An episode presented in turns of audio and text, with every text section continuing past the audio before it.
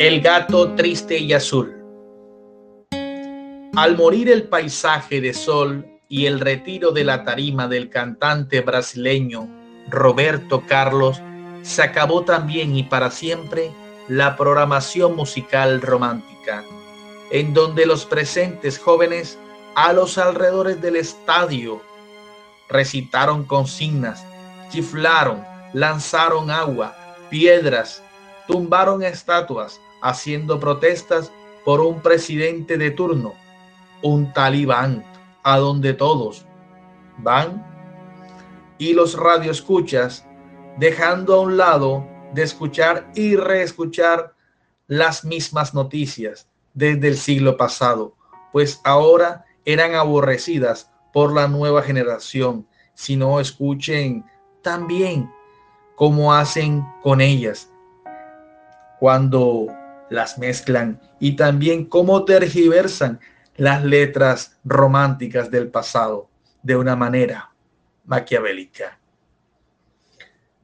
En medio de las revueltas, uno de los presentes jóvenes gritó el nefasto motivo. Hombre, profe, por simple miedo de volver a los amores trascendentales de los viejos. No, hombre, Además que nos cansamos de esperar, estamos mamados. Ver y conocer al tal gato que está triste y azul. Mejor seguimos aquí batallando. Ojalá fuese solo el animal el motivo del caos. O el cambio de mentalidad de una era comparable con otra. Igualmente, el invierno fue tomando control de los días y los tonos grises en el firmamento ni comentar de la bestia invisible, la COVID-19, que mató a millones de personas entre el año 2020, 2021 y quién sabe si seguirá para los otros años. Ni hablar de la corrupción. Esta señora sí que es absurdamente cruel. No tiene fin. Debajo de esas nubes grises, un gato empezaba a salir a altas horas de la noche, vestido de azul turquí y manchas negras en sus patas.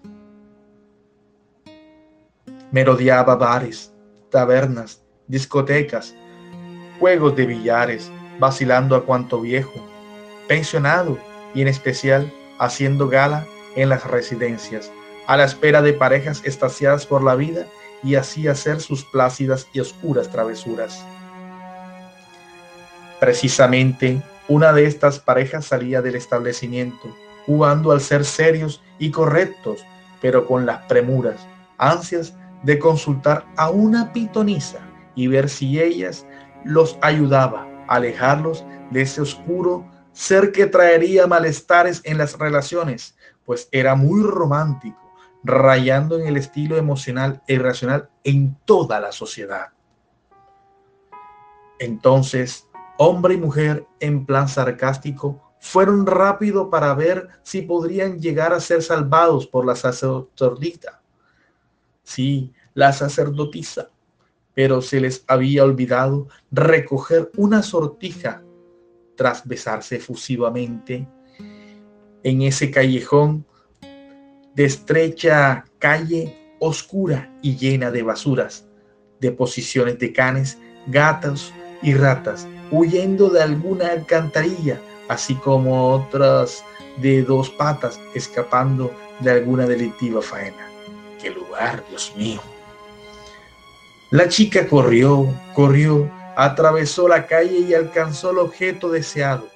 Estaba debajo de los tanques de la basura, pero apenas volteó para ir a la calle, fue embestida por la bestia.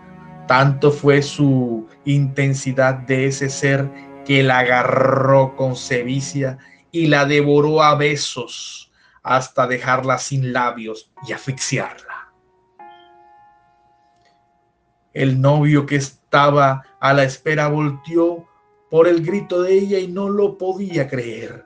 Alcanzó a cruzar la calle, regatear a los diferentes automóviles y el frío de la lluvia que le entorpecía el rostro no lo hacía mantenerse en buen equilibrio Asimismo, llevaba una rosa y mientras corría jugaba al me quiere o no me quiere, arrancando los pétalos, sorteando la vida de la muchacha.